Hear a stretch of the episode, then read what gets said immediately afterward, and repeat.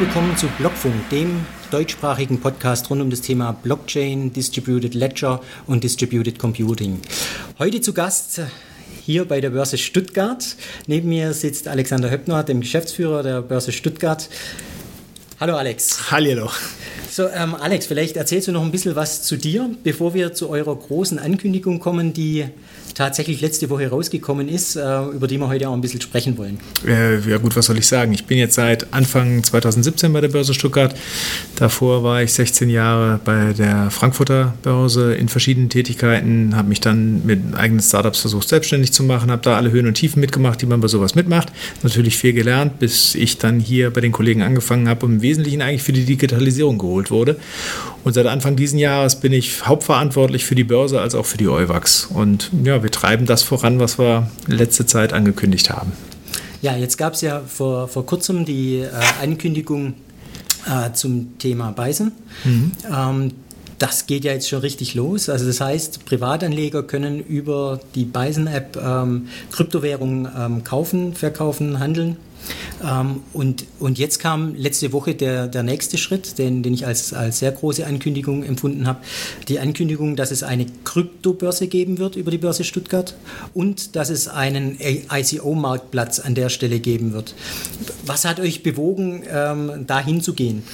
Ich glaube, es ist ein konsequentes Weiterdenken einfach von dem, wo man anfängt. Also wenn ich äh, versuche, und das ist ja so der Grundgedanke, Transparenz, Standardisierung, aber auch äh, ich sag mal, Komplexität aus Dingen rauszunehmen, dann wissen wir alle, die uns im Kryptomarkt bewegen, dass das alles andere als, äh, als einfach ist. Ja? Und es ist auch alles andere als userfreundlich und es ist auch alles andere als, na, sag mal so, die Transparenz und die Sicherheit und die Abläufe, die wir aus anderen Märkten kennen. Und ich glaube, als Marktplatzbetreiber äh, muss man sich genau das dann auch zu Herzen nehmen. Wir sind fokussiert auf den Privatinvestor und das bedeutet, dass wir interessante Anlageklassen, auch wenn sie hochspekulativ sind, versuchen müssen, für einen Investor attraktiv und händelbar zu machen. Und da sehen wir einen Riesenbedarf für diese neu entstehende Assetklasse und sehen aber auch die Riesenprobleme, mit denen dieses neue äh, Vehikel noch zu kämpfen hat. Und dann ist es auch die Aufgabe von einem etablierten Player, sich um dieses Thema zu kümmern. Und insofern konsequenter Schritt. Wenn wir am Kundenzugang anfangen, muss zwangsläufig irgendwann auch der Marktplatz folgen. Und wenn ich einen Marktplatz mache, dann muss ich auch die, Fun die Fähigkeit haben, Token dort emittieren zu können. Mhm. Welche Art von Token äh, dürfen wir denn äh, erwarten, darüber handeln zu können? Ja, jetzt müssen wir mal unterscheiden. Warum? Das eine ist Marktplatz. Da wird man sicherlich über kurz oder lang so die gängigen Token handeln können. Äh, wenn wir auf die Tokenisierung, also auf ein ICO eingehen, gehen, dann glauben wir, hinkt das Ganze momentan daran, dass die Marktmodelle, die für normale Cryptocurrency vielleicht okay sind, ich lasse das mal so stehen, ja, mhm nicht notwendigerweise für einen ICO-Kandidaten okay sind, weil einfach zu Volatilität, zu viel Volatilität drin ist. Das Marktmodell oder auch das Monetarisierungsmodell der anderen Marktplätze lebt von, dem, von der Volatilität. Und das ist natürlich Gift für ein Unternehmen, das einen Token emittiert oder ein Projekt, was ich finanzieren will, was zwar natürlich von einer gewissen Volatilität lebt, aber nicht von diesen extremen Ausschlägen, die wir zum Teil auf den normalen Marktplätzen sehen. Und deswegen ist es für uns wichtig, die Hand auf dem Marktmodell zu haben, damit wir da ausgleichend agieren können. Ja, welche Arten kann man sich vorstellen? Kannst du natürlich Utility-Token vorstellen, Security-Token kannst du dir vorstellen. Ich glaube, das hängt so ein bisschen davon ab, ähm, wie das jetzt auch angenommen wird, dass ein etablierter Player sich mit dem Thema auseinandersetzt. Vorstellen können wir uns prinzipiell mal da relativ viel. Mhm, okay vielleicht dann tatsächlich auch so ein bisschen auf die Funktionalitäten einzugehen. Was, was, was kann sich praktisch euer Kunde da alles erwarten? Was für Funktionalitäten kommen denn jetzt auf ihn zu? Zum einen jetzt über, über den Marktplatz. So als erstes vielleicht gehen wir mal auf den ein Stückchen näher ein.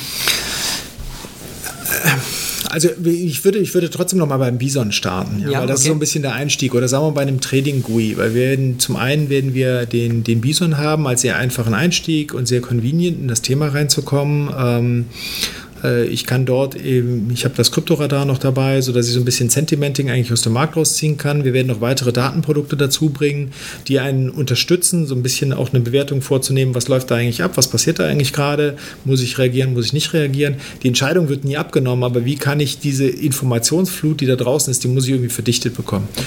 So, da haben wir jetzt die Bison-App für, für denjenigen, der sehr convenient da reingehen will.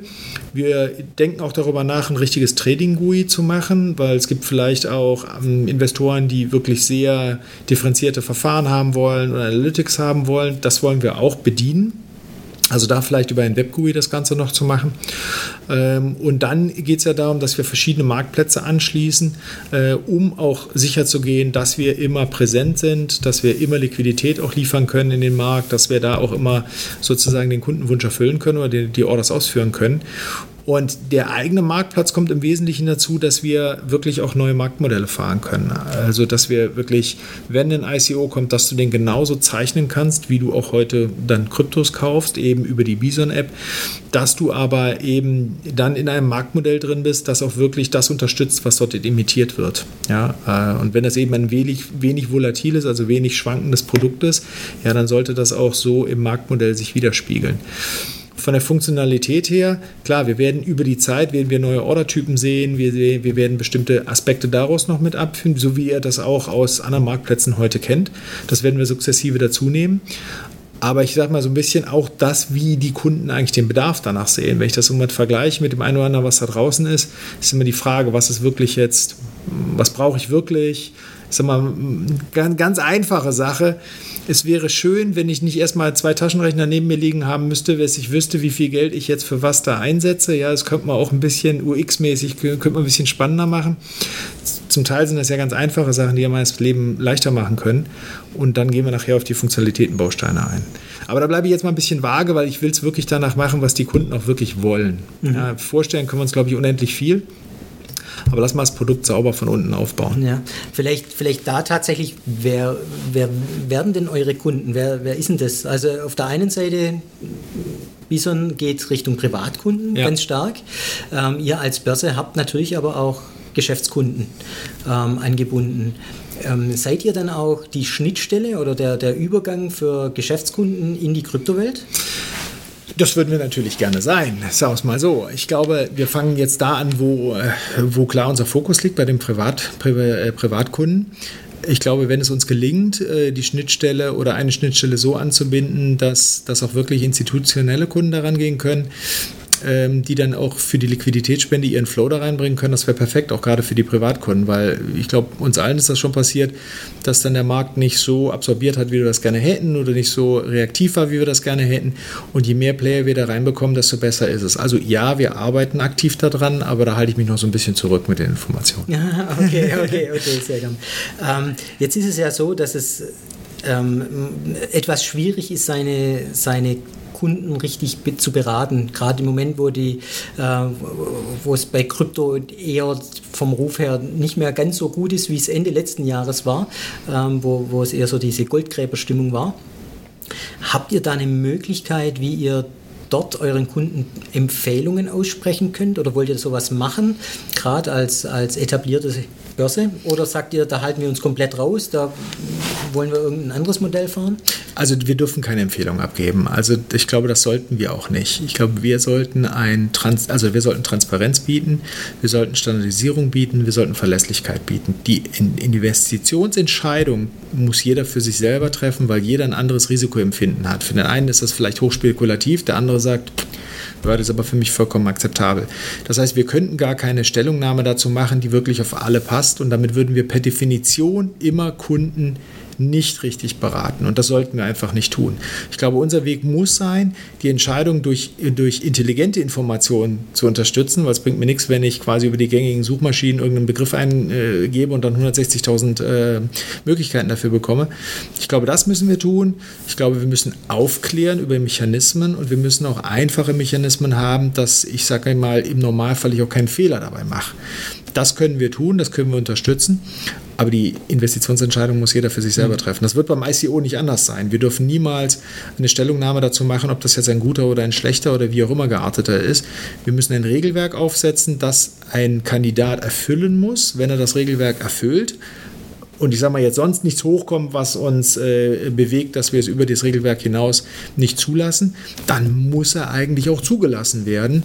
Und dann ist es genau wie bei einem IPO-Kandidaten auch, Unternehmen entwickeln sich nach oben und nach unten. Ja, aber das ist äh, die Einschätzung des Investors dann. Ja, genau, das ist das Spiel. Ähm was glaubst du, bedeutet denn eure Ankündigung für die, für die Branche? Also in dem Fall die, die Börsen, die es da derzeit gibt. Ja, wir hören ja jetzt gerade viele Ankündigungen. Also ja, ja. ich würde mal sagen, der, der, ich bin davon überzeugt, dass wir, jetzt muss ich, muss ich vor dem Hintergrund der, der, wie sag mal, wie zumindest mal weite Teile der Community wahrscheinlich äh, das eher sehen. Ich bin davon überzeugt, dass wir eine gewisse Form von Regulierung definitiv brauchen. Der ICO, gehen wir mal kurz auf den ein, das ist ja kein schlechtes Vehikel. Das ist eine sensationelle Finanzierungsform die noch in den Kinderschuhen steckt. Ja? Ähm, aber es mir erlaubt, weltweit eine Finanzierung von einem Vorhaben vorzunehmen, auch verhältnismäßig einfach. Ich sage nicht kostengünstiger als ein IPO, aber ich sage mal, das hat andere, es hat andere Stellschrauben. Äh, auch die, die Cryptocurrencies per se, das ist ja nichts, nichts Negatives daran äh, auszusetzen. Die Art und Weise, wie sie gehandhabt werden, die Art und Weise, wie vielleicht Player damit agieren oder wer auch damit agiert, das ist noch nicht so, wie das sein sollte.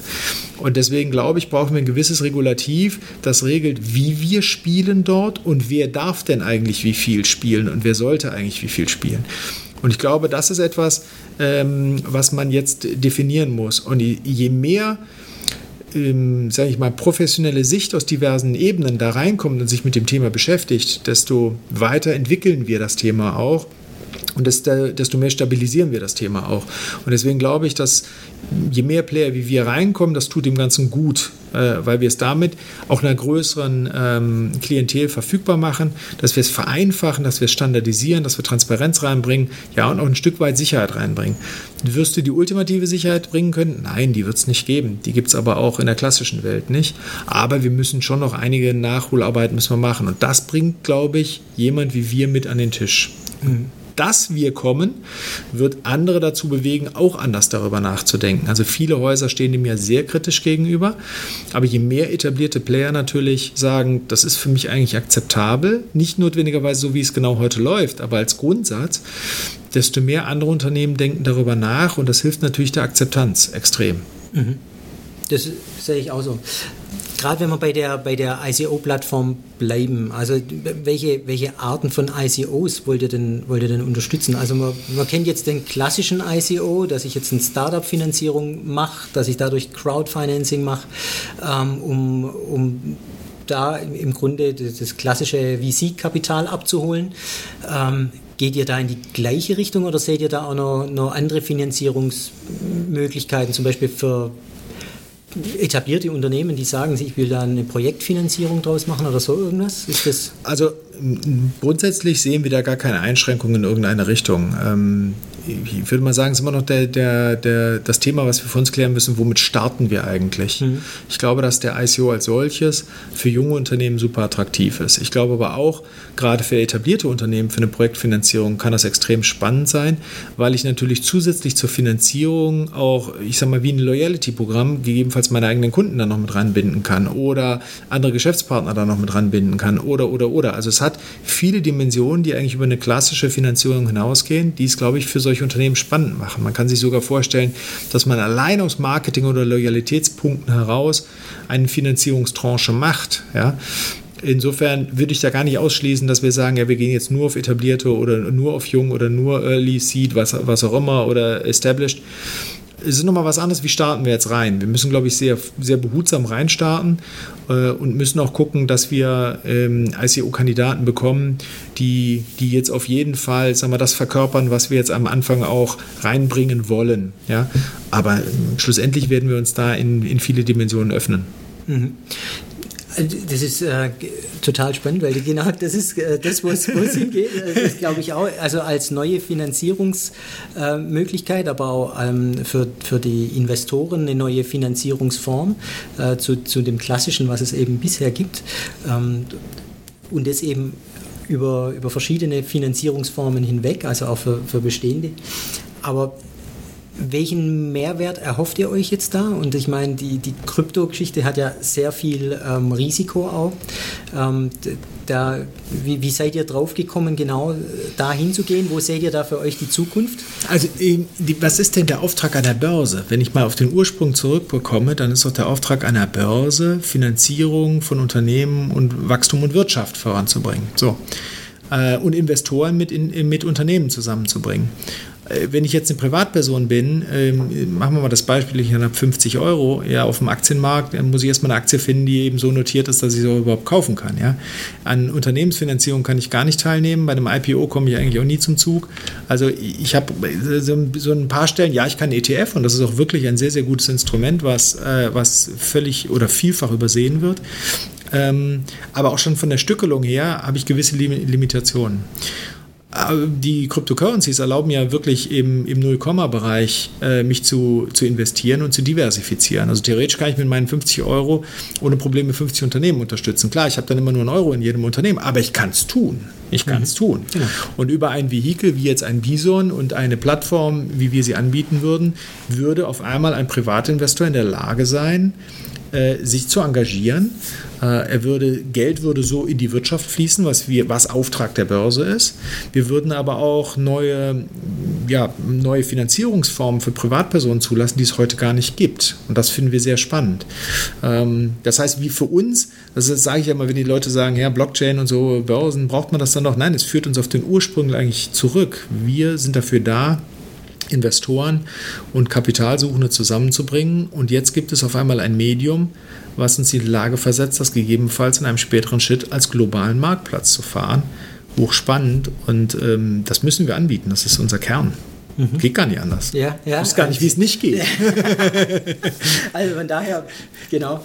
Ähm, meine andere Frage, jetzt seid ihr ja reguliert ja. Ähm, und jetzt kommt ihr mit so einem Vorstoß und jetzt kommt ihr mit Blockchain. Was sagt die Aufsicht? Äh, also ich, ich, will natürlich nicht zu viel, die, die, da müssen die Kollegen eher drüber reden. Ich glaube, dass die Kollegen von der Aufsicht, sie brauchen Player, ähm, die auch das Verständnis haben, äh, welche Erfordernisse haben die denn. Dann kann man ganz anders diskutieren. Und dann geht es darum, äh, das richtige Maß an Regulierung zu finden.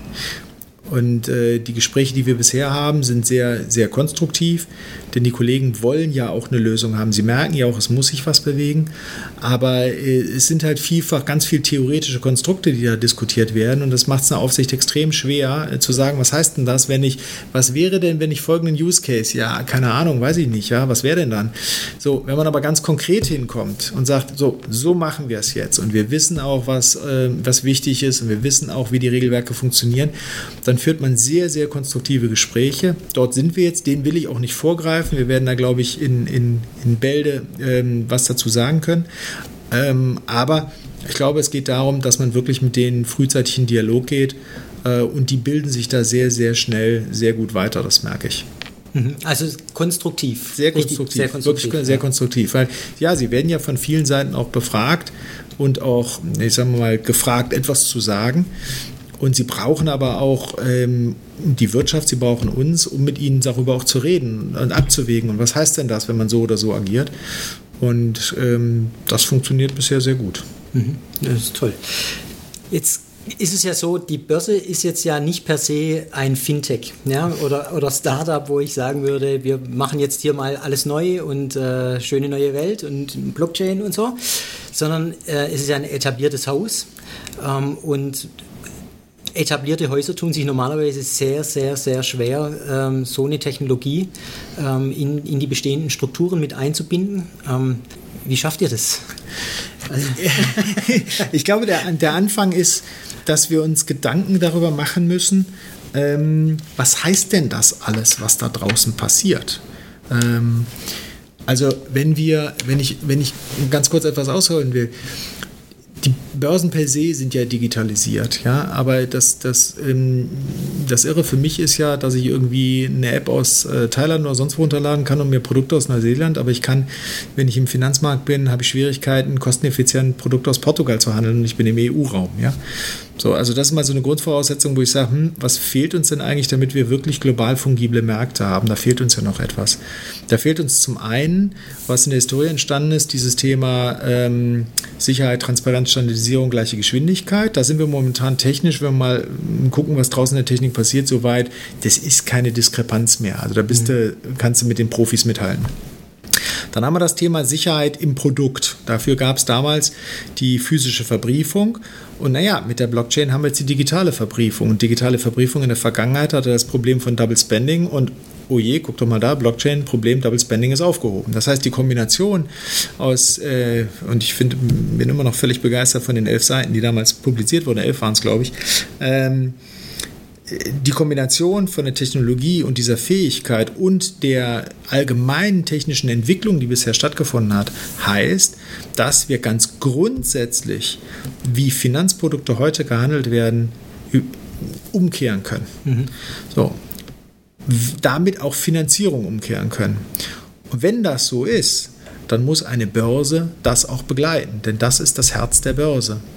Und dieses Verständnis mussten wir erstmal bei uns im Haus generieren. Und als das dann, und das ist nicht ganz einfach, das würde ich schon sagen, ja, aber als das dann eingesickert ist, welches Potenzial das auch hat und welches große Interesse gerade auf Privatinvestoren da drin liegen mögen, und wir sind nun mal die Privatanlegerbörse, ja, dann müssen wir da auch dabei sein. Das geht gar nicht anders. Und dann haben wir erste zaghafte Versuche gemacht und gemerkt, dass die Resonanz auf Bison war sehr, sehr groß und sehr, sehr positiv. Und ähm, es kamen dann immer wieder die Anfragen, ja, ihr müsst doch eigentlich weitergehen, ihr müsst das noch konsequenter, ihr müsst doch und ihr wärt doch und ihr hättet doch. Und das hat uns natürlich, diese positive Unterstützung hat uns dann bewogen, auch konsequent den nächsten Schritt zu gehen. Also von daher, ich glaube, wir sind jetzt wirklich mal wieder an so einem Wendepunkt, wo sich Teile der Finanzindustrie neu erfinden können und damit auch Finanzierung sich neu erfindet. Und das müssen wir einfach begleiten. Das geht gar nicht anders. Und da braucht es ähm, Erklärung, Unterstützung, Aufklärung ähm, ja, und stringent durchziehen von oben nach unten. Ja, super, ja. Also genau so kenne ich es auch. Äh, so, so, muss es sein. Ähm, aber ich weiß auch, dass es eben nicht ganz so einfach ist. Ja. Also von daher Perfekt. Perfekt, ja, hoffen wir es. Hoffen wir es. Also, ich meine, wir müssen ja noch ein paar Sachen müssen wir tun. Also, ja. live sind wir ja noch nicht. Ja, was glaubt ihr so, wie sieht der Zeithorizont aus? Kannst also, du da was zu sagen? Nee, will ich eigentlich gar nichts dazu sagen. Also, ich will auch dem nicht vorgreifen, ähm, wie wir mit unseren Aufsichtsbehörden da vorangehen. Mhm. Ich will die auch nicht in irgendeiner Weise unter Druck setzen, indem ich irgendein Datum sage. Äh, wir haben angekündigt, dass wir im Herbst mit Bison äh, live gehen wollen. Das sieht auch alles sehr, sehr gut aus, dass wir das mhm. zeitlich einhalten. Ich weiß, der Herbst ist kurz und lang, ja, mhm. ist mir schon klar. Aber das möchte ich, möchte ich da gar nicht weiter runterbrechen. Und wir haben dann auch gesagt, dass wir sehr kurzfristig danach dann auch das, den, den Marktplatz noch launchen werden und die ICO-Funktionalitäten dazu bringen. Das werden wir auch schaffen, aller Voraussicht nach. Mhm. Nochmal, ich halte das ein bisschen, ich glaube, es ist wichtiger, ein vernünftiges Produkt rauszubringen, als ein schnelles Produkt rauszubringen. Ja, klar, da draußen bewegt sich gerade unglaublich viel und der erste hat schon gewisse Vorteile, ist mir alles klar. Aber es bringt uns nichts, da einen Schnellschuss zu machen. Wir sollten das sauber machen. Wir sollten es dann auch sauber mit den Aufsichtsbehörden durchdiskutieren und wenn wir dann äh, eine vernünftige Lösung haben, dann kommen wir damit an den Markt und das ist dann verlässlich und da können unsere Kunden auch damit agieren. Mhm. Gibt es etwas, was du dir wünschen würdest, was du äh, so mal in die Runde werfen möchtest, wo, wo, gegebenenfalls auch Hilfe denn, falls es einen dieser Hörer gibt, ähm, auf dich zukommen kann? Gibt es da was? Also ich glaube, was wir brauchen, ist einfach, wir brauchen ein vernünftig konstruktives Spiegelbild. Ja, weil ich sage ja gar nicht, dass wir immer mit allem richtig liegen. Und ich glaube, man muss, man muss einfach auch ja, man muss Dinge ausprobieren, man, man braucht auch das Feedback von außen. Ja, Jungs, seid ihr auf dem richtigen Weg, habt dann das gedacht, habt dann jenes gedacht. Ähm, oder was sind eigentlich hier die größten äh, Schwierigkeiten dort, was sind die größten Schwierigkeiten dort oder was läuft besonders gut oder was läuft besonders schlecht. Also gerade dieses Sparingspartner-Thema oder auch einfach mal, ich sag mal, ganz, ganz profan gesagt, äh, Kollegen die, oder Personen, die Lust haben zu testen, damit zu agieren, sich zu involvieren, zu engagieren, mit uns zu diskutieren.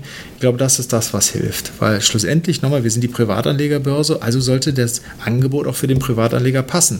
Na, idealerweise redet der Privatanleger dann auch mit uns oder zumindest äh, Personen, die sagen, Mensch, das finde ich spannend, da habe ich Lust, euch auch irgendwie ein bisschen zu unterstützen, indem ich mit euch darüber rede. Das würde ich mir wünschen, das fände ich super.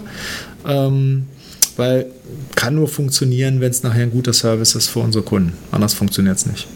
Perfekt. Und das dann über eure Homepage, über das Kontaktformular kann man sich dann an euch wenden? Oder? Ja, wir werden auch noch jetzt, äh, werden wir natürlich alle, alle möglichen anderen Möglichkeiten noch haben, wie ihr mit uns in, Kontakt treten könnt. Aber ja, momentan über das. Äh, wir haben auch eine, eine WhatsApp-Gruppe, äh, über die man das Ganze machen kann. Wir werden jetzt auch noch dedizierte Kanäle natürlich für, für die Kryptowelt machen. Äh, das kommt jetzt alles. Und dann wird es da auch separate Kanäle geben. Aber jetzt halt einfach Kanäle nutzen, die es gibt. Ja, perfekt. Also super, vielen herzlichen Dank auch für das Gespräch. Ähm, Danke dir. Euch äh, viel Erfolg, das äh, hat sich super angehört, geht genau in die Richtung, die ich mir wünsche. Ähm, Klasse. Euch da viel Erfolg. Ja. Vielen Dank. Ja, danke dir. Tschüss. Ciao.